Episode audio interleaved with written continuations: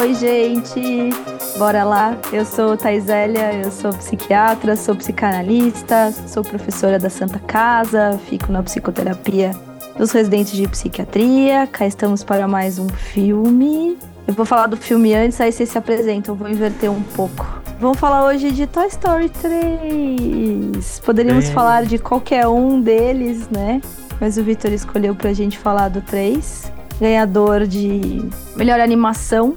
É um filme do Lee Unrich. Unrich, não sei como é que fala o sobrenome dele. Mas o cara fez tudo e mais um pouco também, né? Fez Viva, fez Monstros S.A., fez Vida de Inseto, fez todos os Toy Stories, fez o Bom Dinossauro, eh, enfim. É um, um gênio aí da Pixar. Toy Story 3 é de 2010. E a gente tá ficando velhinho, né? Assim, porque uma animação de 2010, enfim. Mas vamos, vamos nos apresentar. Paula, por favor. Olá, gente. Sou Paula Crescens Capeleto, sou psicanalista, jornalista, professora convidada do departamento. Feliz por estar aqui assistindo esse filme. Também fiquei surpresa quando vi que era de 2010, porque é aquela sensação de, nossa, é um clássico que a gente descobre adulto, né? A gente, a gente já era grande. A gente já era adulto. Eu já era mãe, inclusive, já, né? Um tempinho, né? É. Então, realmente isso mobiliza outros afetos. E fazia tempo que eu tinha assistido pela já assisti algumas vezes na vida esse filme, mas já fazia algum tempo que eu não assistia e devo confessar que eu não lembro de ter chorado das outras vezes. E dessa vez eu chorei. Ah, olha só. Aí, eu acho que porque tem um outro contexto ali que talvez tenha se aproximado demais de mim, assim, né? Crescendo, indo embora, tomando outro rumo, os brinquedos ficando para trás como uma marca de muito tempo na história, que quando a gente se dá conta dói mesmo, né? E devo confessar que eu tenho uma caixa de brinquedos não da minha infância, mas da infância das minhas filhas, e que fui eu mesma que resgatei. Eu não perguntei para ela se é, foi eu que fiz que guardei. E eu mesma que fiz. Não perguntei se era para uhum. jogar fora, se era para alguém, se ia pro sótão. Eu mesma, né, fui lá, peguei a minha caixinha, parte de cada uma delas tem a caixinha delas, dos recuerdos, como elas dizem mas na minha, no meu armário também tem uma caixinha de brinquedos delas, é da infância delas, que para mim é muito. É muito legal esse filme. É muito, é muito legal. E acho que entra naquela categoria de filmes, de desenhos que são para adultos. Acho que talvez esse da série inteira que tem para mim mais esse, essa marca de gente, vai estar tá falando de muitas questões humanas assim que nem sei se as crianças alcançam, pelo menos não no nível consciente, mas a gente, né, assim, com certeza é, é muito rico, né? Muito cheio de simbolismos interessantes para a gente falar de subjetividade. Vitor. Bom, eu sou o Vitor Otani, sou psiquiatra, psicoterapeuta junguiano, professor aqui do Departamento de Saúde Mental da Santa Casa. Eu também fiquei na dúvida qual seria dos três, dos quatro filmes, né? Tem o Toy Story 4 que. Chegando cinco daqui a pouco. Chegando cinco daqui a pouco. Mas ao contrário da, da Paula, eu lembro que esse foi o, o que mais né, aquela cena final ali, deles se dando a mão, caindo ali no, no incinerador. Aquela cena eu lembro de ter sido altamente impactante, chocante, né, emocionante. E aí, não, acho que esse filme que a gente precisa discutir da, da série toda. E aí, assistindo de novo, é sempre uma camada a mais, né? Eu fiquei pensando assim, o que, que a gente vai começar falando quais são os pontos aí da, da, subjetividade que a gente vai trazer, e são tantos e tantos dos personagens, do Andy, né, de cada um do, dos brinquedos, o que significa lá a situação toda pro Lox, o Sunnydale, até o Ken e a Barbie, né, tem muita coisa legal nesse filme para a gente poder discutir, mas eu também fiquei um pouco com essa sensação, o nosso filho, ele tem aqui um monte, um monte de brinquedo e a gente sempre fica naquela situação de, bom, para abrir espaço para outras coisas, a gente precisa doar alguns, precisa guardar outros, tirar aqui do, do, do quarto. E é uma decisão que eu, particularmente, vou sempre meio adiando, né? Tipo, ah, não, acho que cabe aqui, né? Pode, ah, depois a gente vê isso daqui, Aí faz umas duas semanas eu vim aqui, comecei a organizar algumas coisas do quarto, né? E aí falei, acho que eu vou falar com um cadinho pra gente poder doar alguns. E aí eu mesmo fiquei pensando, putz, mas esse aqui não, né? Esse aqui não pode. Mas esse daqui, esse aqui talvez. Mas esse outro aqui não. E quer saber de uma coisa? Eu vou falar para ele só que em algum momento da vida ele vai ter que fazer isso, mas deixa, deixa, vai passando. É claramente por mim, não por ele, né? Pior é que quando eu penso nos, nos meus, assim, né? Em como eu fui separando os meus, eu ia brincar com vocês e ia perguntar se sobrou algum dos de vocês, né? E enquanto vocês pensam se sobrou, os meus que mais sobraram são jogos. Olha que coisa, né? E somos, né, Vitor, um, pessoas que gostam de jogos de tabuleiro. Talvez algo demais, mas assim, é. o meu tem um jogo que foi para mim um dos meus grandes brinquedos e objetos tradicionais assim. Mas me lembro muito assim dessa fase do precisa abrir lugar, precisa, né, desfazer das coisas, enfim. Muito difícil. Eu sou uma pessoa que me desapego mais das coisas, talvez, mas eu acho que é um processo ali que eles colocam no filme, que é isso. A gente pode olhar por muitas camadas e por essa camada do desapega, não desapega, o que, que significa. A gente pode olhar para um processo de luto ali. O mais legal de desenho animado é que isso é dito de uma forma extremamente profunda, de uma forma extremamente divertida, né? Então, as piadas ali do, do Sunnyside, da, do Ken e da Barbie, as piadas, né, até deles ali, né? A senhora cabeça de batata que perde o olhinho e daí ela tapa um olhinho para ver onde tá o outro olhinho dela, assim, né? Tem umas cenas muito clássicas e muito divertidas, conforme eles vão aprofundando ali no tema, conforme você vai é, tendo que digerir junto com eles tudo aquilo que está acontecendo. Então vai para o lixo, pelo lixo, e, e, a questão de ter que voltar pro, jardim da infância, quem vai para qual lugar. Spoiler do 4, eles vão se separar, viu, gente? Pra quem não viu o 4, a gente espera que no 5 eles se juntem de novo. É, depois a musiquinha lá, falando que a gente pertence é, junto, então... aí o 4 fala, não. Mas assim, é tudo muito leve, né? Ah, estamos aqui, brinquedos, uhul, né? E na verdade eles estão falando de coisas muito, muito, muito pesadas. E acho que é por isso que a gente chora em Toy Story, né? Assim, eu também não sei quantas vezes eu vi esse filme. Sei de cenas muito, muito decoradas do filme. Então, o palhacinho do final, né? Ah, ela pegou o seu melhor sorriso. E aí no desenho, ao invés dele estar tá triste, ele tá com o sorriso para cima. Tipo, é, é, genial, assim, é genial como esses caras conseguem numa animação. A gente já falou de algumas animações aqui, mas é genial como eles conseguem numa animação e colocando tantas camadas de uma forma que uma criança vê. Se As crianças são apaixonadas pelo Woody e pelo, pelo Buzz, né? Assim, é um, uhum. é um filme de muito sucesso, né? E quanta coisa tem ali, né? Tipo, dá vontade de falar assim, ai, ah, sabe de nada, inocente, do que, que você tá vendo aqui nesse filme, né? Tá passando aí, tem tantas outras coisas. É, eu acho que é legal porque, assim, né, como eles colocam externamente, né, todo o dilema, o conflito, o desenvolvimento, e eles são representados pelos brinquedos. Então, quando você fica pensando naquele... Mas, né, ele não vai mais brincar com com os brinquedos, né, com o Woody, com o Buzz, eles vão ficar guardadinhos, e aí eles ficam lá, né, falando, é isso mesmo, né, a gente só não quer ser jogado embora, mas tudo bem ficar ali guardadinho, escondido. Não tem como a gente, como pai, também não se identificar com isso, né? Então, assim, eu gostava então de brincar, e aí tem um momento em que cresce, e eu acho que tem ali a relação direta com o fato do Andy estar tá indo para a faculdade. Tem a cena no final que a mãe, ela tá guardando as coisas, de repente ela para, olha o quarto vazio, dá um, né, parece que cai a ficha. Então é brilhante, genial, porque a gente consegue entender esses conflitos, esses dilemas, né, essas situações todas e elaborando junto com eles literalmente através do lúdico, né, dos brinquedos, do que cada um deles representa, é muito legal. Eu acho que a gente vai passando por diversas fases de identificação, né?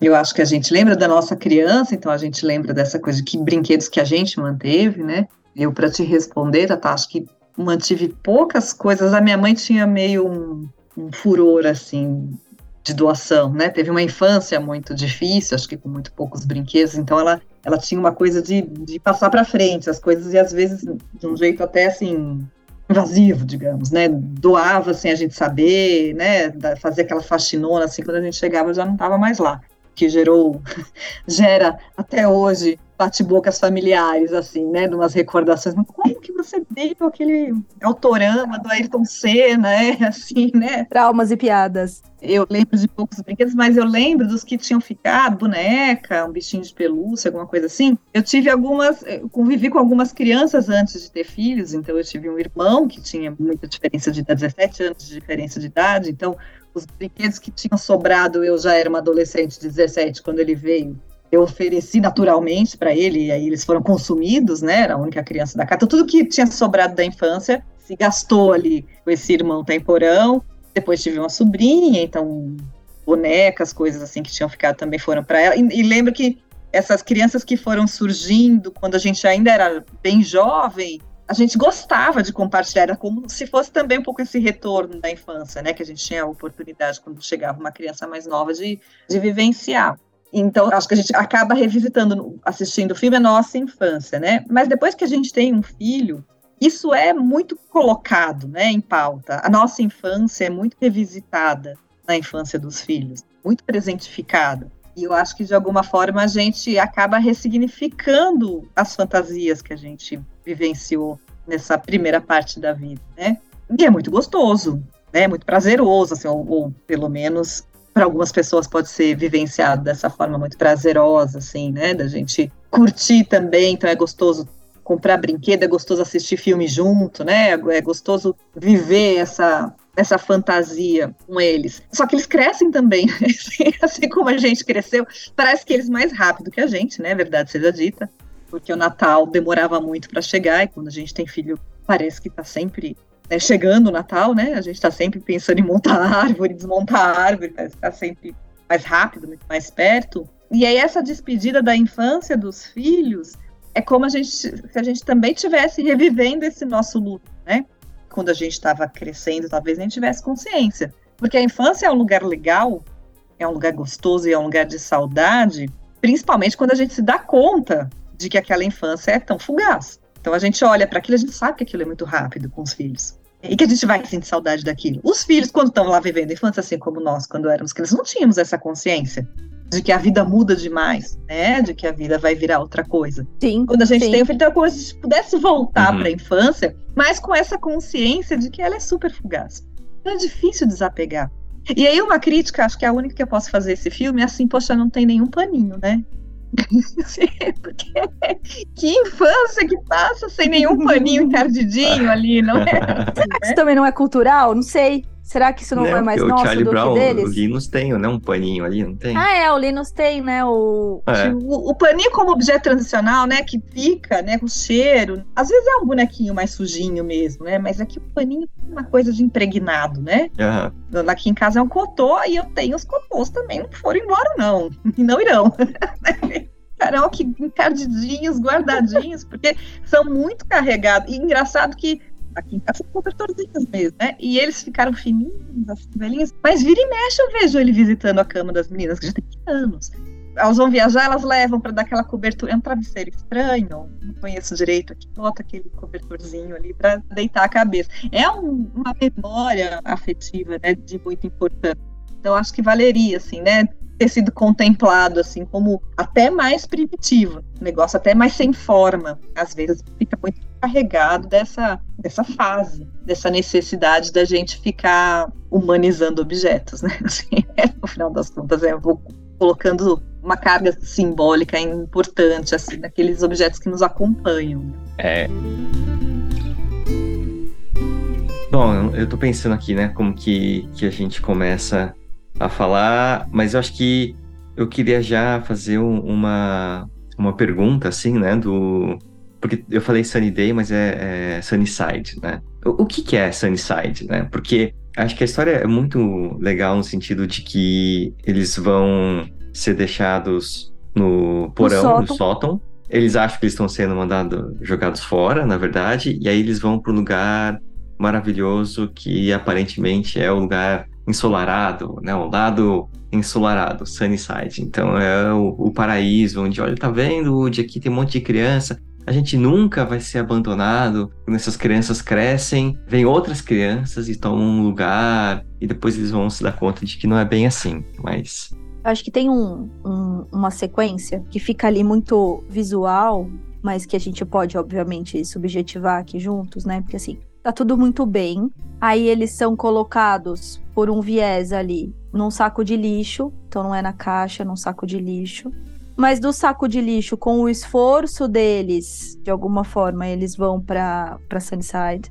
E aí, quando eles chegam lá e a coisa parece ser. Parece que vai ser linda, não é porque tem o Lotso, que tá ali enlutado, melancólico, né? E ficou muito mal na vida porque não conseguiu dar conta ali daquele luto dele.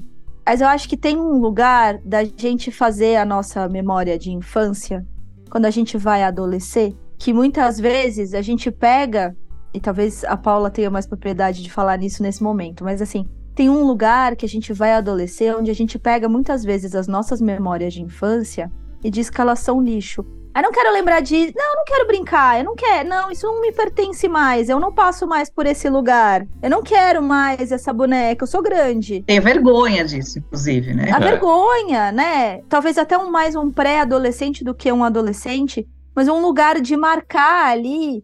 E, e que eu acho que para os pais, não passei ainda por aí, mas eu acho que para os pais deve ser muito doído, que esse lugar de marcar o eu cresci, eu não dependo mais de você, e aquilo ali que tinha lá era lixo e talvez em alguns adolescentes ali, essa palavra não existe, mas assim, é, seja mais marcado ainda como lixo por necessidades ali de marcar a distância, né? Uhum. E aí depois tem um lugar onde a gente olha para essa infância, eu acho que com muito carinho e amor, mas depois você também vai ter algumas críticas. Então acho que você passa por todas as fases ali, sabe? É muito legal, é muito lixo. Peraí, que eu vou ter crítica disso daqui. Até um momento onde a gente fala: nossa, mas eu não quero perder isso aqui. Não quero jogar no lixo de fato. Eu preciso selecionar o que vai vir comigo é, de memória dessa infância e que foi muito importante para minha constituição como sujeito. Mas eu acho que tem um momento da vida do pré-adolescente ali que ele briga muito com isso, que ele bota no lixo e que ele faz questão de. Eu fui super subjetiva agora, mas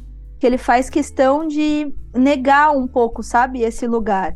E aí acho que é por isso que a cena final do, do Andy é tão bonita, né? Porque ele vai ter que revisitar tudo isso para ir para a faculdade. Ele vai ter que uhum. fazer esse processo interno dele de quem que vai comigo, quem que não vai, ou ter a certeza de que eu posso deixar fisicamente esses objetos aqui para Bonnie, porque o que importa disso aqui vai comigo para a faculdade. Mas é um processo, e é um processo, às vezes, muito difícil para os adolescentes, né? Então eu acho que esse caminho que ele faz, sabe? Fico pensando muito nessa nesse lugar psíquico de entender a infância, negar a infância, achar que foi o máximo, não, não foi tanto assim. E a gente ir digerindo isso até que a gente possa simplesmente largar o físico sabendo que o que ficou de bom ficou junto com a gente, né? E vai permanecer disponível que você vai poder reencontrar aquilo né, a qualquer momento. Sim, sempre. Eu ia fazer uma observação, porque eu não sei se isso foi muito viagem na maionese da minha parte, e eu também talvez não tenha uma lembrança tão boa dos outros filmes. Mas cadê o pai nessa história? O pai aparece nos outros filmes? Ou ele, é, ele é ausente o tempo todo, né? Bom, eu imaginei. É. A gente se fez essa mesma pergunta. Não, não, não aparece um pai do Andy no momento nenhum, né? E aí eu fiquei pensando que o o Woody entra nesse lugar, né, pro Andy, do xerife, de quem uhum. porta a lei, né? É ele que organiza. Sim. Ele fala, é o. Ele é muito bom e ele é muito fiel, ele nunca te abandona. E o pai dele nunca tá aí, né? O pai dele nunca tá aí, e é, e é esse o boneco que ele escolhe para levar. Embora o Buzz também seja uma, uma figura de proteção, né? Uma figura de outro mundo, cheio de poderes, é esse boneco que ele escolhe para acompanhá-lo e que ele, na hora de dar para a menininha, dá uma seguradinha, né? Assim, não, né? Esse tá no lugar errado. Sim. Então eu achei que é, também dá é. para fazer essa leitura tanto de projeção, tanto de simbolismo que esse xerife, esse dono da lei, esse organizador do rolê todo, e é esse boneco que permanece como a ligação da infância, da insistência. Então a gente tem que voltar para o Andy. A gente tem que nós, nós somos os bonecos dele. Nesse lugar de preservar essa memória que haja uhum. que houver, a gente precisa voltar para esse lugar. Não dá para a gente virar outra coisa aqui. Não tem um lugar mais ensolarado do que o lugar ao qual a gente pertence. Então, eu também achei que ficou, ficou uma alusão sem ser dramática, sem ser né, cafona, assim, mas de uma ausência que pode ser simbolizada e pode ser bem simbolizada, e por isso que esse menino consegue transitar. Outra coisa interessante que é na creche, as salas são divididas e é, é lagarta, né? Lagarta. É, lagarta É, e borboleta. borboleta. Das crianças pequenininhas que estragam os brinquedos. Ah, Então, assim, de uma infância devoradora, né? uhum. Para ser bem, bem claniana, negócio assim, Oral, é. que não sabe mexer com aqueles simbolismos todos e devora. Então, estragaria a infância porque não teria as habilidades para lidar com aquele simbólico todo, né?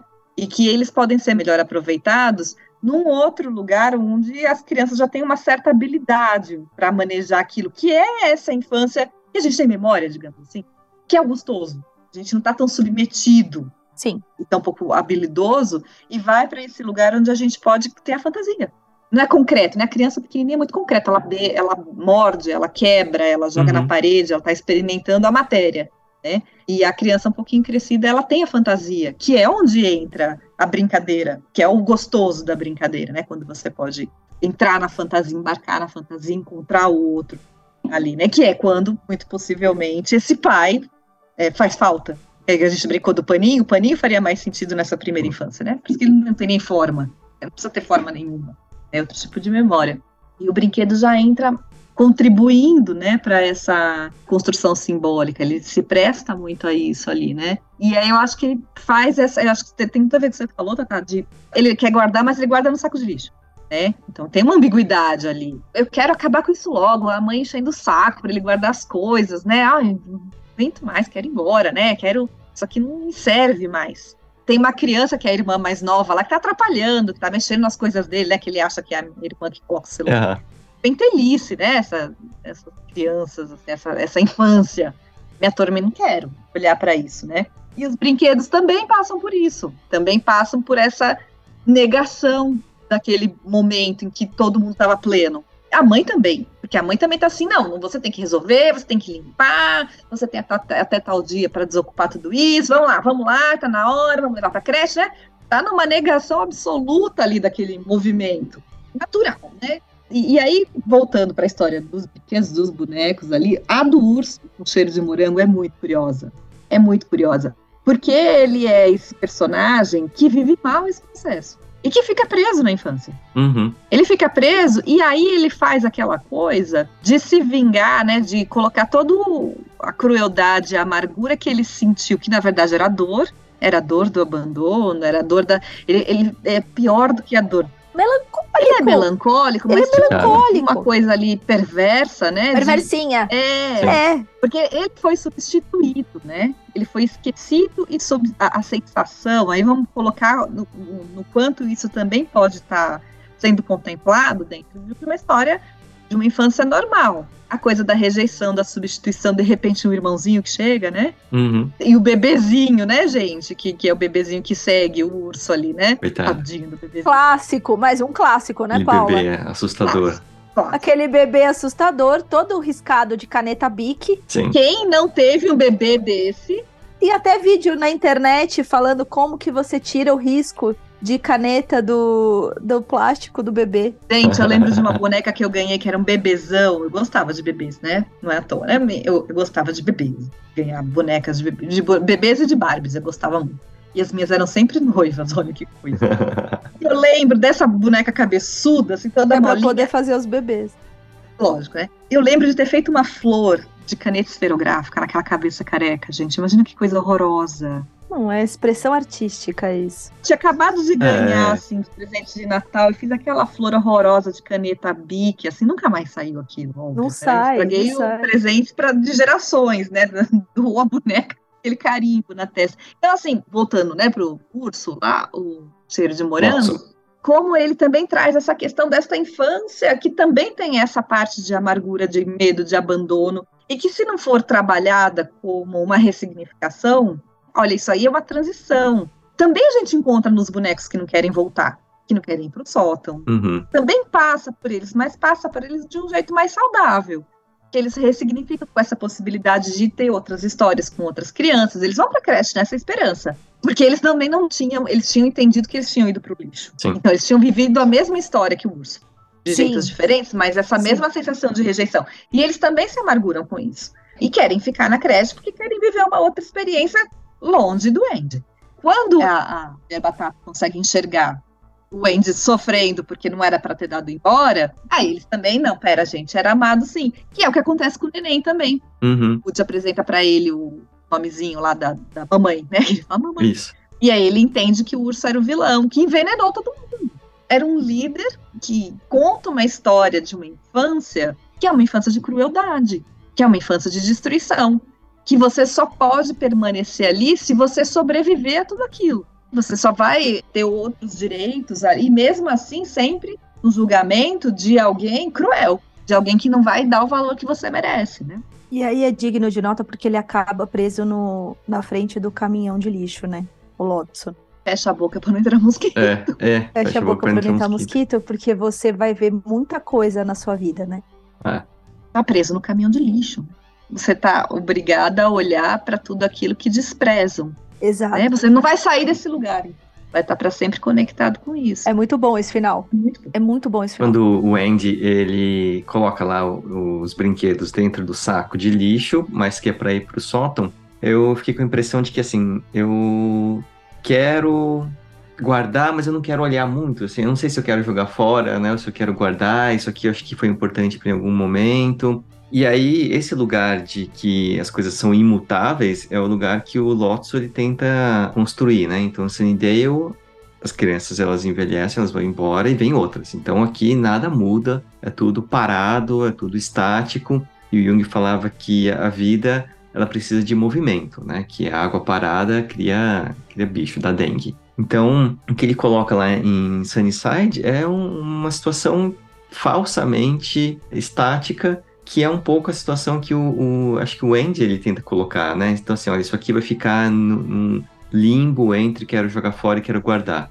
É, que é um limbo entre eu quero manter a minha infância e eu quero ir para a faculdade, né? eu quero ficar aqui, eu quero né, ir embora. Que eu acho que é um movimento que o, os adolescentes, né, os pré-adolescentes, eles vão fazendo, né? Assim, eles são muito ambivalentes. Ao mesmo tempo que eu quero jogar fora, ou eu quero guardar, mas eu também vou guardar aqui no saco de lixo para não dar muito na cara. Eu quero que você me leve para a escola, mas eu quero que você pare na esquina para né, as pessoas não me verem descendo do carro do meu pai e da minha mãe. Então, eu acho que tem esse lado e que ele é obrigado a confrontar lá, né? Até a coisa do, do Woody, que é, com certeza, né? Até o fato de ter sido escolhido o Tom Hanks, foi a figura paterna, a voz do Tom Hanks ali falando, né? E sendo o xerife que coloca a ordem e que salva o dia e que tem um monte de amigo e que nunca te abandona. E ele tem que se ver com isso, né? Para ele poder crescer, ele tem que ir lá e passar isso adiante. Mas acho que Sunnyside é um pouco essa representação do limbo, que no primeiro momento parece a solução ideal, ou né, empurrar para debaixo do tapete, guardar no armário, né, deixa que eu penso nisso depois, depois eu elaboro isso. E o filme ele deixa claro que, olha, não funciona muito bem, a não ser que seja de uma repressão de um jeito violento, né? Então, para você manter isso aqui desse jeito, sem você precisar elaborar, precisa ter um lotso que vai causar um monte de conflito, um monte de sintoma e manter isso de um jeito não natural, violento, agressivo. Faz sentido se a gente pensar que você precisa superar a infância, né? Uhum, Mesmo com dor, né, mesmo se lamentando, você precisa entender que esse é um lugar a ser abandonado, porque ele é vivenciado de um jeito genuíno e autêntico em algum momento da vida, mas que, que é movimento, Sim. que é água corrente, que se está estagnado ali, se você está preso nessa infância, e aí a gente pode pensar no, no tipo de patologia que se desenvolve mesmo com alguém que se recusa Sim. né, a sair desse lugar, por uma série de motivos, inclusive às vezes por medo do que vai encontrar né, lá na frente, Sim. de você. A gente discutiu na algumas semanas aí o semana passada, né, que a gente falou sobre o curtindo a vida adoidado. Curtindo a vida né, adoidado. Também trata dessa coisa de, olha, esse jeito de estar tá no mundo só usufruindo, só tendo prazer sem nenhuma consequência, se se mantiver desse jeito, vai trazer problemas. Não é assim, a gente precisa uhum. pensar que o mundo adulto né, é um mundo que se almeja, né, que se espera e que a gente pode trazer essas boas vivências, essas boas experiências que elas são fundantes realmente, mas que não é exatamente como se a gente fosse criança. A gente tem outras responsabilidades, a gente tem outras questões que se apresentam, e para isso a gente precisa abandonar essas questões infantis, que cabem muito bem num determinado tempo, e tem o tempo de transição, que é esse tempo de conclusão adolescente mesmo, e que aí a gente pode contemplar e apaziguar, mas já ir direcionando. Né? Então, assim, olha, filho, bem, você pode guardar, pode ficar aqui junto com os brinquedos de Natal, né? Com os enfeites de Natal. É, com as, uhum. com as luzinhas. Tesório. Dá para você levar uma coisa ou outra, tal, mas uma coisa do simbólico mesmo. Não dá para a gente manter esse quarto de brinquedos permanente, porque isso efetivamente não vai dar espaço pro novo que precisa uhum. vir. Né? E, e, é muito legal, né? Porque assim, e de novo, isso vai sendo dito de uma forma: olha, você vai pra faculdade, não dá para levar nesse carro aí, não vai dar para levar todo mundo, né? Assim, concretamente. Sim. Mas se você não abrir de fato esse espaço psíquico para o que vem da faculdade, né, para o que vem deste outro lugar, se você ficar preso, não vai, você não vai para a faculdade, né? Então assim, é, de uma forma ensinando as crianças quase, né? Porque elas vão ver esse filme pequenas, né? Ensinando tudo isso que a Paula tá falando. Sutilmente, como quem não quer nada, comendo pipoca no cinema, né? Uhum. Mas, tipo assim, olha, vai ter que desapegar, hein? Tipo, já tô te avisando aqui, né? Vai arrumando a sua bone aí, que talvez passar pra frente também seja legal, né? Então, filmes de criança feito para adultos que vão ensinando as crianças que um dia elas vão ser adultas, né? E a tristeza, e por acho que por isso que, de novo, por isso que toma a gente, por isso que dá vontade de chorar, porque é muito bem pensado, assim, né? E a é outra genial, coisa que eu fiquei. Né? É genial. genial, é genial, né? E a outra coisa que eu fiquei pensando quando você estava falando, Paula, é quantas vezes eu que dou aula no primeiro ano da faculdade, mas que todos nós estivemos no primeiro ano da faculdade. Como às vezes dá vontade no primeiro ano da faculdade de voltar a ser criança, né? Você olha e fala assim: ai, eu não quero ir lá, não. Eu acho que eu vou voltar para trás, eu não quero fazer essa prova, não, aqui. Não, não quero. Não, mas eu vou ficar doente. eu vou voltar para trás. Uhum. Vou. É, vou falar para minha mãe, ligar. Eu vou pedir para minha mãe vir aqui. Escrever um bilhete, né? Mas não é o primeiro ano da faculdade, né? No primeiro dia de trabalho. Era o primeiro dia do trabalho. Ai, que vontade da minha mãe ligar lá e falar que eu não vou. É que eu tô doente. Eu vou não ir. Eu vou um discadinho que eu vou não ir. Eu vou não ir, tá? São as fantasias infantis que elas nos povoam, é, elas estão disponíveis, né? Assim, é isso, a gente revisita isso, é um, é um modus operandi de estar no uhum. mundo que precisa ser superado, e na melhor das hipóteses vai ser, e fica como uma memória, afetiva, querida, que a gente. Eu acho que essa passagem que o Andy faz com a menininha, essa despedida fica linda no filme, né? Sim. Mas é essa experiência que a gente tem de novo quando a gente vive a infância dos filhos. Da gente poder retomar aquela parte e, e aí fazer muito sentido, ser muito gostoso, ser muito genuíno, a gente passar esse bastão. De deixar agora ser a vez do outro viver aquilo que a vida é cíclica, não acaba ali, a gente tem outros mistérios, tem outros brinquedos, inclusive, né? A se explorar, a se encontrar, outros afetos a se linkar, né? Mas que tenha, acho que semana do Dia das Mães, né? Seja propício a gente pensar nisso. Olha, tem alguns afetos que eles ficam localizados num tempo e num espaço mesmo, que a gente vai lidando com eles ao longo da vida. Né? Mas a coisa precisa se abrir, precisa continuar. A gente morre, a gente perece, né? As gerações vão, vão surgindo, a gente vai precisando o tempo todo se desconectar para se reconectar com outras possibilidades. Essa semana a gente se despediu da Rita Lee. A uhum. minha geração, uma geração até mais velha que a minha, porque eu, quando eu nasci, a Rita Lee já era a Rita Lee, né?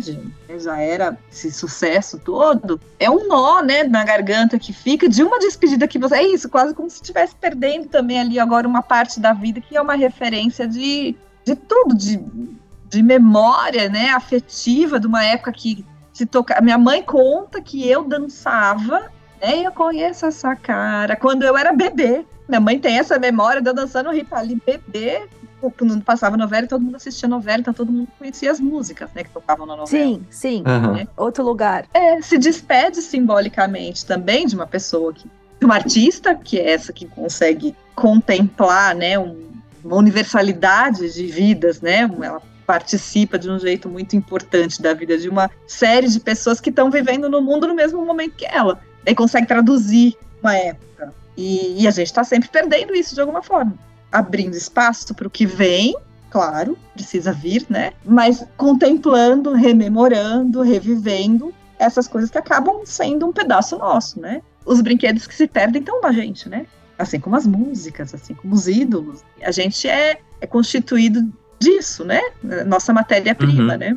Eu acho que tem a fantasia, acho que, que é nossa fantasia do, das crianças, fantasia do Andy, né? Fantasia do Woody, do Buzz, né? De todo mundo, que então vai passar adiante essa fase e tudo isso vai ser incinerado.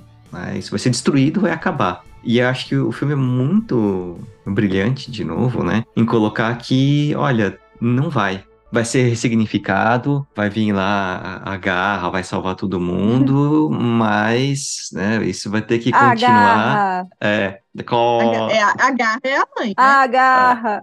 Aquela mãezinha, né? Que aqueles ETzinhos veem é. como eles se encantam, né, a hora que eles veem a garra, assim, como se fosse uma entidade. Que para mim, assim, não. Eles foram, correram pra mãe, né, correram pro lugar certo. E a mãe vai lá e salva todo mundo, né? E salva todo mundo. E aí, assim, então eles continuam vivos ali na Bonnie, mas tem que passar por um, pela elaboração, né? Porque eu acho que em alguns momentos o medo, a fantasia então isso vai acabar para sempre. Acabou. Não, não vai existir mais. Não, continua existindo, né? Na lembrança, no que significou, no, no simbolismo, né? Do tudo que representa. Então acho que é mais uma sacada brilhante. E é por isso que aquela cena é tão emocionante, porque eles não tentam lutar, eles não tentam fugir, eles, eles se juntam, se né? juntam.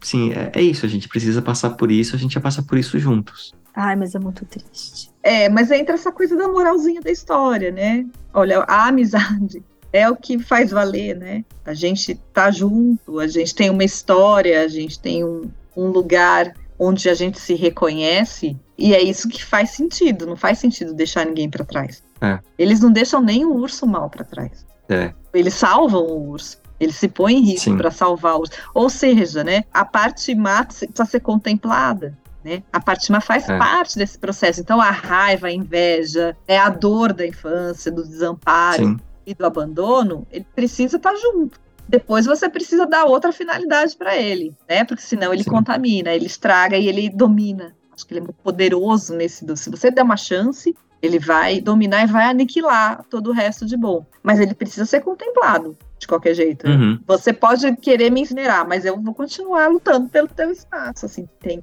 o, o diferente, o feio, o malvado, que eu não entendo porque também eu acho que o ursinho passa muito por essa. Não entendo aquela dor. Ele também é contemplado, uhum. mesmo assim.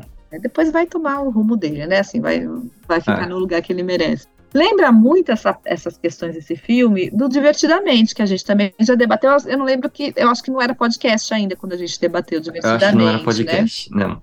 Mas de qualquer jeito, também fala das ilhas, né, que precisam ser destruídas né, do personagem principal, que também passa por aquela crise toda pré-adolescente, e dos bonecos do amiguinho imaginário, né, que precisa ser abandonado e tudo mais. Né? Uhum. Né? Então eu acho que é sempre um recurso que fala muito perto para as crianças, né, fica muito ilustrado, né, para as crianças, mas que fala de coisas muito profundas humanas, né? Sim. Nos toca a todos. Muito, assim. muito. E é por isso que acho que é tão bom o filme, né? Porque a gente se reconhece ali, a gente não precisa nem entender, acho que num sentido racional, teoria, mas todo mundo faz muito sentido. Outra animação também que a gente discutiu, discutiu com certeza, mas acho que não aqui, é o Up, né? Aqueles minutinhos lá do... Do começo, Que mostra né? é, a vida do Carl junto com a Ellie. Aquilo é, emociona todo mundo sem a gente precisar recorrer a racionalizar, explicar ou teoria. Fala da vida, né? Uma coisa filosófica, é. né? Aliás, a gente podia Sim. falar do Up e Shrek terceiro, acho que a gente devia contemplar aqui também em algum momento. Ah, vamos, vamos. Shrek terceiro é um filme que também tem questões humanas da vida adulta, principalmente masculina, assim, que eu acho que valeria a pena a gente falar. Total tem um lugar, né, dessas cenas que são mais emocionantes, né, que é a cena final ali do Andy entregando todo mundo e ele dá aquela seguradinha ali no, no Woody, né? Uhum. E eu vejo a Bonnie como uma menininha muito permeável, assim, né? Ela tá ali, ela é toda tímida ali na hora que ele chega, ela chama a mãe, né, na cena ali do, do jardim, uhum. assim, enfim. Mas ela já tem uma história com aquele brinquedo, né? Sem querer, ela tem uma história já com aquele brinquedo, né? Pelo. Como aconteceu tudo, né? Sim. Ele tava na caixa, na caixa errada, né? Mas é muito bonitinho também ver, para mim, a avidez que ela tem por aqueles brinquedos, né? Então ela fica meio incomodadinha Sim. ali que ele segura o Woody, mas ela quer todo mundo pra ela, né? Sim. Ela tem um lugar ali da criança muito aberta, né? Muito que vai fantasiar, que vai criar outras histórias para aqueles brinquedos, né? E aí acho que é um lugar encantador também, como vocês falaram, né? Quando a gente tem filho, acho que quando a gente tiver neto vai ser assim, se a gente tiver neto, enfim. Mas esse lugar da novidade, de quem tá descobrindo como é que faz isso daqui, a gente olha adulto de fora e acha o máximo, né? Uhum. Que pena que dura pouco, mas acho o máximo, né? Tem uma reprodução ali que tem um lugar muito do, do Andy se despedindo do Woody, mas tem muito um lugar da gente vendo a Bonnie receber esses brinquedos de como vai ser o futuro dela, né?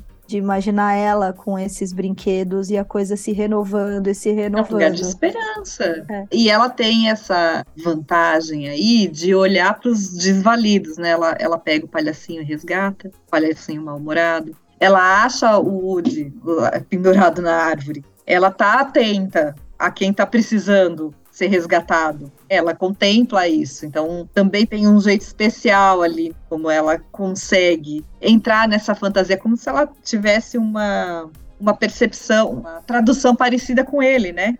Ele se enxerga de novo nela, porque ela também tem uma sensibilidade para entrar naquelas fantasias, naquela história, e muito genuína, né? Porque ela não é aquela menina simpática que está se abrindo porque ele tá dando brinquedos para ela, né? Não. É uma história, e tô falando isso, eu lembrei de outra coisa, né? Dessas mães que também tinham uma relação Sim, sim. Então, são mães que reconhecem. A nossa, como você cresceu, ela fala, né? Uhum. que também viram ele menino. Então estão criando uma menininha agora, mas já tem aquela memória daquele menininho. Eu estou lembrando que nós, por exemplo, aqui entre nós, compartilhamos o berço, né? Sim. Que é uma coisa que a gente falou na época que pudemos fazer isso, né? Uma mãe encontrando outra mãe que está, né, criando outra criança em outro momento, mas que também consegue compartilhar disso. Sim. Compartilhar dessa sensação, dessa emoção e dessa esperança. Que no final das contas, eu acho que essa infância toda é sempre essa esperança de imortalidade, da gente se manter, né? Da gente manter o que a gente encontra de precioso nesse caminho também. E eu acho que é, é, esses dois personagens se encontram nisso também, através dos brinquedos. Essa possibilidade de que, olha. De continuidade. Sim, de continuidade, uhum. né? De que no final das contas nada se perde. A gente está só momentos diferentes, vivendo coisas diferentes, mas a gente está todo mundo aqui junto, né? Que acho que é o coroado ali no final, na cena finalzinha mesmo, que os brinquedos estão na sala da lagarta e eles estão sofrendo ali com, com as criancinhas uhum. mais vorazes, mas que tem ali a a, a, sala de recuperação, né? Que é embaixo dos, é muito dos móveis, Sim. né? Tipo assim, ai, chutou, tirou pedaço, troca aqui rapidinho, né? Abana esse daqui, faz uma massagem e volta um outro fortão ali, né? É, vamos lá, time, né? Mas assim, uma continuidade que pode ser boa, né? Ela não é você olhar para outra pessoa que começa a viver o que você já viveu, não pode entrar na ordem da competição não pode entrar na ordem do assustador, não pode entrar na ordem do eu sei mais, enfim, N coisas aí, uhum. acho que de um feminino, a gente fala, coloca isso mais no feminino, mas é, é muito cruel às vezes isso, né? Quando você é olhado do tipo, ah, hum, tá, você só tá começando nisso daí, né? Sim, você não sabe nada, você não você imagina não o tamanho exato. Né? sofrimento, exatamente. E ali não, ali tem uma cumplicidade entre as duas e uma cumplicidade muito rápida entre o Andy e a, e a Bonnie, mas dá essa sensação de continuidade pra gente. Eu fico muito feliz com isso, assim. Acho que por isso que a Paula resgatou a história do berço, faz, faz muito sentido. É a gente se dá a mão, o tempo às vezes separa a experiência, mas a gente não está num lugar diferente de, de viver agora. Somos todos vivendo hoje. Diferentes momentos, mas vivendo juntos. Então, você está sendo devorado pelo bebê, e somos todos devorados pelo bebê em algum momento. Uhum. Vem cá que eu vou te fazer uma massagem. É, sim. Vem cá, eu te ajudo. Agora tá, eu não tô sendo devorada, eu tô conseguindo brincar, tá mais gostoso aqui. E aí, permanentemente, até no momento que não tem mais isso, você fala: volta, volta aqui, vamos brincar junto. Tem criança aqui ainda, tem lugar ainda pra gente contemplar. Às vezes a gente precisa ir pra Disney, né? a gente às vezes precisa viver esse universo de fantasia um pouco porque a vida é pesada mesmo. É bom que a gente consiga compartilhar isso em diferentes momentos também. Acho que isso traz essa possibilidade da vida estar tá sempre, de alguma forma, encantada pelo menos numa parte. E é assim que a gente vai conseguir que as nossas crianças também passem por essa, esse crescimento sem tanto sofrimento. Né? Olha, é uma fase, vai passar, estamos juntos, mas vamos curtir o que é para se curtir nesse momento, não vamos antecipar nada, não vamos puxar, né? não vamos empurrar, né? não precisa dar mais do que dá para fazer, né? não precisa performar uhum. uma idade que isso não faz sentido. Mas quando você vier para cá também vai ser bom, a gente também vai se encontrar como, como humano, como adulto. A gente não se perde nesse processo. É Sim. bom quando a gente pode se encontrar também como adulto. É um pouco desse universo, olha, se perde um corpo de criança, se perde uma experiência, se perde uma vivência do mágico que é muito gostoso, mas no final das contas todos nós temos filhos para colocarem humanos, né? Colocarmos humanos no mundo e humanos bacanas é o que a gente espera para conviver com a gente como humano, não como função só, pai, mãe e tudo mais, é como uma pessoa legal, uma parceria, uma convivência que faça valer a pena, por mais que a gente passe por mudanças o tempo todo, né? E passamos, né? Uh! E talvez se a gente fosse escolher a nossa caixa de brinquedo hoje em dia ser outra. Hum. Talvez se a gente fosse escolher com o que, que a gente ia deixar nossos brinquedos iam ser com outras pessoas. E talvez aí a gente fala do up mesmo pra gente falar dessa outra fase que é essa sim, fase da velhice. Sim. Uhum. Seu é, que, é, outra metade. que é a outra parte da vida, que também tá aí, seremos nós, é o que nos espera. Então, eu também entender assim, e aí as perdas e as dores, como é que a gente se reinventa, como é que a gente se reinventa no mundo que, que é outro, né? Só tem prédio, só tem a minha casinha, como é que eu preservo isso, né? Onde é que dá para eu viver? Eu acho que são coisas que se conversam e, de novo, de um jeito tão tão genial, né? Uhum. Tão autêntico, assim, que é desenho infantil, né?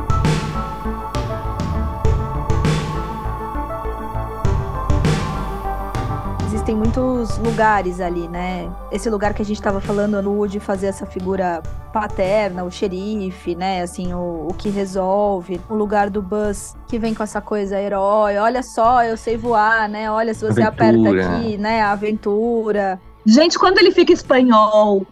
ah, é muito bom. Essa cena é uma cena clássica. Fica sendo né? Dom Juan. Sim, muito bom. Todo latino, assim. Todo né? latino, rebolando. Começa com bumbum, né? Rebolando uh -huh. ali, né? Tipo, bom. é muito, muito legal essa referência também a referência do Lotso, né? A referência do casalzinho ali da senhora cabeça de batata com o senhor cabeça de batata. Eles estão sempre permanentemente se cuidando, se né? cuidando, né? Assim, o tempo todo. Eu acho uma referência muito bonitinha também, né? Eles estão ali um olhando para o outro.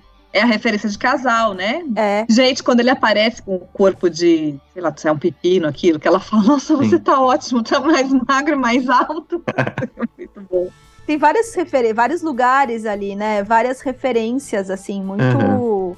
estereotipadas, mas muito legais também da gente perceber no filme, né? Mesmo o cachorrinho velho, né? Ah, nossa, é, que você vê ele no primeiro ele filme e depois você vê ele Você vê ele no primeiro filme e ele, você vê ele gordinho é. lá, né? Vai, vamos fazer tal coisa, ele, pof, vai pro lado. Oh. É. Opa. Também aquele cachorro que acompanha a nossa infância, ui, né? Ficar velhinho. Entendeu? Nossa, é, não, é. muito difícil. Então, assim, e os caras vão e colocam sutilmente tudo isso num filme. Toque, ó, esse saquinho aqui de, de referência uhum. para você lidar em uma hora e meia. Tó, pra você. Trabalha aí seu psiquismo nisso.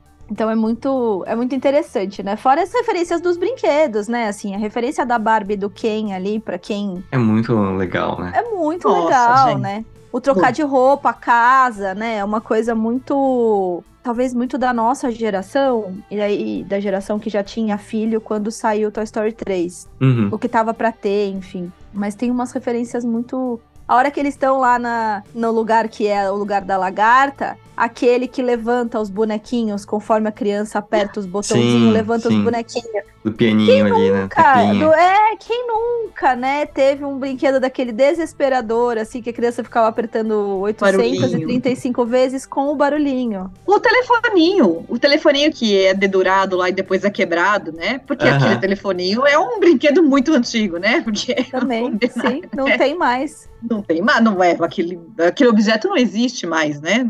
Você dá um Sim. celularzinho de brinquedo, né? Não dá um telefoninho de discar, né? Eles nem entendem o que, que é isso, né? É, exato. E, e é legal, é um telefoninho todo bonitinho, lá com aqueles olhinhos, é a voz dele, tipo, é uma voz super grave, né? super séria. Muito bom, né? Então são muitas, muitas referências ali, né? É muito bonitinho de ver, né? E falando de autoritarismo, de delação, de tortura. De Sim. tortura, eles falam você de tortura. bem, falam de tortura. O Ken é torturado pela Barbie, amarrado lá. Eu vou rasgar essa roupa aqui, né? Pra ver Essa coleção aqui. quando chega na 64, bata É. em Diana, daí ele, ele, ele revela. né? Ele não aguenta. Um macaquinho que Sim. fica observando as Sim, câmeras, assim, que fica batendo. observando as câmeras, né? É muita referência, né? Sim, é muito legal. A gente pode, em algum momento, rever o filme, que eu tava caindo a ficha aqui, né? É como a história do Lotus e do Woody é a mesma história. Só que um vai para um lado patológico e outro vai pelo lado que a gente considera saudável da elaboração. Porque os dois eles querem continuar ali com a criança sempre. Os dois estão sofrendo a experiência do abandono. Tudo bem que o Woody vai junto para a faculdade, mas os dois eles descobrem ali que a criança cresce e vem uma outra criança. O Lotus daquele jeito patológico dele e o Woody, né, entendendo que ele tem que ficar com a Bonnie. Então o Andy cresceu, ele vai ficar com a Bonnie. E como é difícil, né? Eles são lados opostos da mesma moeda. Por isso que o Woody ele volta para resgatar o, o, o Lotus. É, mas é que, no final das contas, o Woody, ele consegue abrir mão. É, e o Lotus não. Tinha, né? Quando ele também entende que o lugar dele é esse lugar na infância, com os Uhum. amigos, é uma história que foi escrita ali, ele não. Ele não precisa. Ele não precisa mais estar lá, né? Ele, ele pode abdicar daquilo. Uhum. Coisa que o ursinho não faz. Ele não consegue perceber que o movimento que é um movimento de amor o que o Woody faz. Sim. Não é? Você não, não, vou, não cabe mais. E o ursinho não consegue ter essa, sei lá, humildade, talvez, né? Para entender que há outras histórias a se viver, É. né? É um ex-rancoroso mesmo, né? É, acho que ele fica preso ali, não consegue elaborar, né? E aí ele fica preso no- naquilo que vira um sintoma para ele. E o Woody, como ele tem outros recursos, ele tem outros amigos, ele tem uma experiência com o Andy que é completamente diferente, né? Ele consegue fazer essa elaboração e entender ali o funcionamento. Ele tem amigos, o ursinho não tem amigos, tem súditos, né? Assim, É. ele, ele escraviza Sim. os companheiros. E o Woody tem amigos, eles se ajudam, né? Eles são parceiros mesmo. Faz É. toda a diferença na vida. A gente já precisa discutir Toy Story 4, porque aí toda essa história muda, né? Assim, como assim, né? Discutiremos. Sabe que vocês foram falando, né, agora da diferença dos dois? Eu fiquei pensando assim, né, que o, o trauma, entre aspas, que acontece com o Woody é com o Woody mais velho. Eu sei que brinquedos não envelhecem, mas assim, é um Woody mais velho, né? É um Woody Uhum. com o Andy indo pra faculdade. E o trauma do Lotso tá lá no bebê, né? A menininha, Sim. quando perde o Lotso, ela é pequena, né? Também Sim. fui bem subjetiva agora, mas vocês me Não, entenderam. mas é como se tivesse arrumado outro Woody, né? Ele continuasse brincando aquela vida, na fantasia, aquela vida maravilhosa permanece, né? Mas com outro no meu lugar. Então ele não consegue ressignificar uma outra história. Uhum. É, e, e o Lotso tá mais precoce, entendeu? Em termos de evolução ali de, de psiquismo, né? O Lotso, o trauma do Lotso de ser deixado ali na beira da estrada, ali da, naquela cena, é de uma criança pititica, né? Ela é Uhum. muito menor. O Andy viveu com o Woody mais tempo do que o Lotso viveu com a sua dona, né? Entende o que eu quero dizer? É, como se fosse um caminho natural e não uma interrupção traumática, Isso, né? Assim, é, assim, É, É. é. E da- experiência. é por isso que o Woody É. tem mais recursos também, né? É, Sim. sim. O Lotus ele é mais primitivo. Mas é isso, o Woody tem amigos. Sim. Isso aí. Amigo, estou aqui. Faz toda a diferença na vida. O ursinho também ficou lá com o bebê, ficou com o palhacinho. Ele podia ter ressignificado também a história dele. Faltou maturidade, né? Faltou. Não é assim, um outro tipo de acolhimento aí, uma outra leitura. Sim. Sim. Faltou terapia. Faltou terapia. Exatamente, né? Porque ele podia ter ido pra creche, podia ter feito aquilo que Barbie e Ken fizeram Sim. depois, organizado a bagaça, né? Peraí, gente, né? Vou fazer isso aqui ser legal. Qualquer lugar dá pra ser assim, né, gente? Sim. A princípio, né? Dá pra gente se organizar direitinho, todo mundo goza, né? É um Exato. pouquinho Ah. disso, né? Bora para as nossas considerações finais. Bora. A primeira de todas é, talvez a gente tivesse que ter discutido os quatro filmes e, e tivesse que discutir o próximo. Acho que essa é a primeira consideração, mas eu vou ouvir vocês. Eu acho que fica como essa possibilidade sempre da gente fazer esses desdobramentos que a gente adora. Simbolicamente fizemos, então, tem outras coisas que dava pra gente olhar nesse mesmo filme, como dá pra gente olhar para um todo de qualquer filme que tenha continuidade antes ou depois e tudo mais, né? Mas acho que fica sempre essa experiência E sempre aqui a, a nossa gratidão à, à arte, aos artistas, né, a essas pessoas que põem essas reflexões de uma maneira tão compreensível e tão possível de ser captada por pessoas de, do mundo inteiro, de diversas idades. É esse prêmio que a gente tem, acho que de estar vivendo no mundo contemporâneo, que traz uma genialidade, né, de demonstrar coisas que são muito universais. Acontecia antes, né? Claro, a gente tem os nossos clássicos e tudo mais, mas agora é tanto elemento, né? É tanto, tanta informação a mais, tanto recurso visual mais que a gente tem, tanta possibilidade, e a pessoa consegue fazer de um jeito infantil, digamos assim, que acessível, consegue falar de coisas tão profundas, tão sem cair em clichê, né, contemplando tantas minúcias aí dos relacionamentos humanos, não fica tanto preto no branco, como era antigamente. Mesmo os grandes uhum. clássicos, né? Ficam muito assim, o bonzinho e o malvado, e né? Os grandes clássicos de criança não tinham essa profundidade na nossa época. Exato, exato. A gente até, assim, fala de coisas muito humanas, muito subjetivas, muito profundas, mas fica sempre uma coisa mais maniqueísta, assim, antigamente ficava, né? Agora você contempla, assim, não tem um vilão, né? Não tem feminino e masculino, né? Pra você ver. Não é um filme pra menina nem pra menina, todo mundo não tem essa questão tão marcada como o filme de princesa tinha antigamente, uhum. ou o filme de super-herói tinha antigamente, né? O negócio tá. São espírito do tempo, né? Consegue captar esse espírito do tempo e transformar numa linguagem universal. E que eu acho sempre assim que é muito legal. Toda vez que a gente elege um, uma animação para a gente discutir, sempre dá essa sensação de caraca, que maravilhoso, que genial, né? Assim, que coisa. Alguém escrever essa história e ficar atento a tantos detalhes, porque aí é uma, o desenho é uma fantasia que pode tudo, né? Acho que assim é sempre muito gostoso pensar que tem gente adulta, uhum. né, trabalhando, achando espaço, ganhando dinheiro com coisas tão geniais. Assim vale a pena, né? Assim, tem, tem mais que ganhar muito dinheiro mesmo, tem que fazer 10 filmes da série, é muito bacana. É, eu escolhi o filme, então eu sou suspeito para falar. Eu gosto de todos os filmes da série do Toy Story. Tenho ressalvas aí no 4, apesar de achar um filme muito, muito, muito bom. Eu acho que é um filme que, pô, assim, ele dá uma quebrada na infância. Eu acho que a ideia é justamente essa, né? Mas esse terceiro, eu acho simplesmente genial, brilhante. E eu acho que é como eles conseguem pegar uma série de situações, sentimentos, angústias, eles transformam isso num filme dos brinquedos, no dilema aí de serem né, jogados fora, doados e junto com alguém para a faculdade. E você vai entrando na história, você vai sentindo os sentimentos, e depois, quando acaba o filme, você fala assim: eu preciso parar e ver de novo, e digerir e entender, porque o filme é, é muito bom é um filme para criança, mas é super intenso, né? Super. Dá a sensação assim, quando acaba que você fala, nossa, o que foi isso aqui que eu vi? Então, quem ainda não viu, assista. Já faz quantos anos? Vocês falaram? Dois anos, né? Que ele foi lançado, ele é recente. É, foi. faz pouquinho tempo. Então, é? É, vale a pena. Eu me lembro, gente, do primeiro. Um filme sobre brinquedos que falam. Dizia lá a chamada. Aham. Uhum. E a gente foi todo mundo assistir um filme sobre brinquedos que falam e estamos aqui, né? Nessa profundidade, falando sobre brinquedos que falam, né? Então, é, de novo, é, é só elogio, assim, é, é muito legal. Para quem tem a oportunidade de ter a, o streaming da Disney, tem lá uma série que vai falar sobre como eles fazem filmes. Não necessariamente sobre Toy Story, mas fala sobre dois irmãos, enfim, fala sobre outros clássicos. E é muito interessante ver os adultos pensando esses filmes. Dois Irmãos também é um, é um baita filme. Como é interessante ver o raciocínio. Então, tem outra história clássica, né, de um filme que é o Procurando Dory, eles esquecem do último tentáculo do polvo e daí eles resolvem deixar desse jeito mesmo e daí tem toda um, uma justificativa porque que ficou sem o tentáculo do polvo, enfim. É legal ver como os adultos pensam essas histórias infantis e como eles colocam isso e a trabalheira que dá para fazer um filme desse, né? Mesmo sendo uma animação. Outra coisa que eu preciso falar, que é meu, assim, não tem nada de subjetivo, é extremamente objetivo, é como muda o gráfico do primeiro filme pro último, né?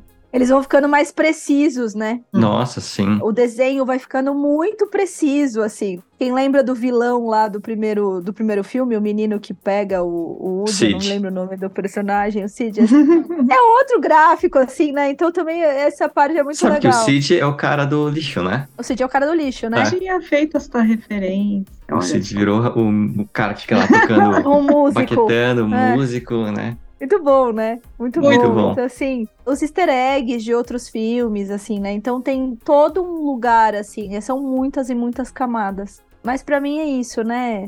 Apesar deles se separarem no 4, eu espero que eles se juntem no 5. Tem que juntar, faz né? muita diferença eles terem amigos, faz muita diferença eles serem os brinquedos do Andy. A gente conhece o Andy pelos brinquedos dele, mas a Uhum. gente imagina uma fofura de criatura indo pra universidade, assim, Sim. né? Engraçado porque a gente se apaixona pelo Andy, assim como a gente se apaixona pela Bonnie, quando ela precisa do garfinho no próximo filme, pelos brinquedos, né? Você Uhum. conhece aquelas crianças pelos brinquedos delas, isso também é muito legal.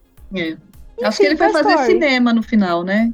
Acho que o Andy vai fazer fazer, cinema. cinema no final. E vai contar histórias. Sim. Vai contar histórias. Ótimo. Obrigada, gente. Semana que Isso vem tem aí. mais. Vamos continuar. Obrigada, aqui. gente. É. Foi muito bom. Beijo, boa semana. Beijo, até Tchau, a tchau. próxima. Tchau. tchau.